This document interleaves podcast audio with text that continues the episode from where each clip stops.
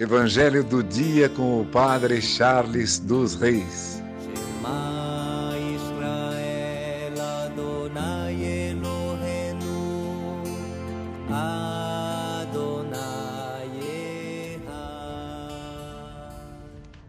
O Senhor esteja convosco, Ele está no meio de nós. Proclamação do Evangelho de Jesus Cristo segundo Mateus.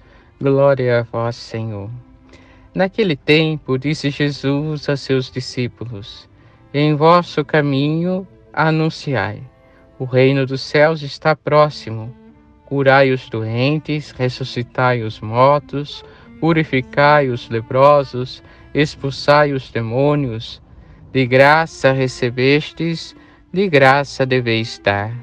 Não leveis ouro, nem prata, nem dinheiro nos vossos cintos nem sacola para o caminho, nem duas túnicas, nem sandálias, nem bastão, porque o operário tem direito ao seu sustento. Em qualquer cidade ou povoado onde entrades, informar-vos para saber quem ali seja digno. Hospedai-vos com ele até a vossa partida ao entrardes numa casa, saudai-a. Se a casa for digna, desça sobre ela a vossa paz. Se ela não for digna, volte para vós a vossa paz. Palavra da salvação, glória a vós, Senhor. Irmãos e irmãs, no Evangelho de hoje, Jesus nos convida a anunciar o reino dos céus este reino que já fazemos experiência dele aqui na terra, dessa felicidade que nós já experimentamos em nossa caminhada.